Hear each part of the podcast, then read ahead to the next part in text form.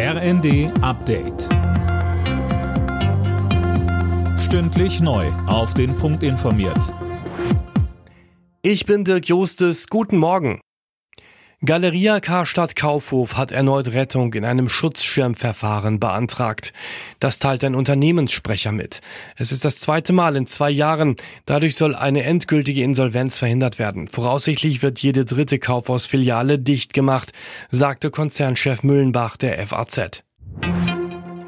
Schon am Mittwoch will die Ampelregierung den ersten Teil der Gaspreisbremse auf den Weg bringen. Dabei geht es erstmal um die Einmalzahlung im Dezember.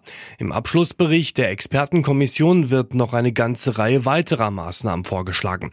Darunter auch Unterstützung für große Unternehmen, wenn sie im Gegenzug Arbeitsplätze erhalten. Arbeitgeberpräsident Dulger sagte. Was aktuell schon ein Problem ist, kann langfristig bedeuten, dass Teile der energieintensiven industriellen Arbeitsplätze dauerhaft ins Ausland verlagert werden. Aber auch im Handwerk und im Dienstleistungsbereich werden Geschäftsmodelle unrentabel. Was wir also in diesen Wochen entscheiden, hat Konsequenzen für die Wirtschaftsstruktur unseres Landes für die nächsten Jahrzehnte.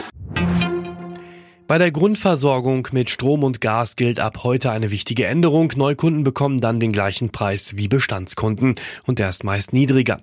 Zuletzt waren Neuverträge etwa bei den Stadtwerken wegen der Energiekrise deutlich teurer.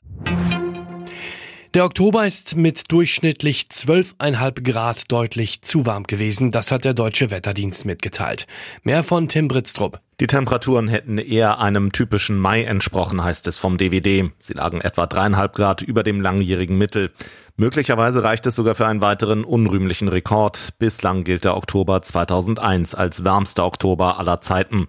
Dabei hatte der Monat eher kühl begonnen. Ende Oktober wurde es dann aber nochmal hochsommerlich. In der Nähe von Freiburg wurden knapp 29 Grad gemessen. Alle Nachrichten auf rnd.de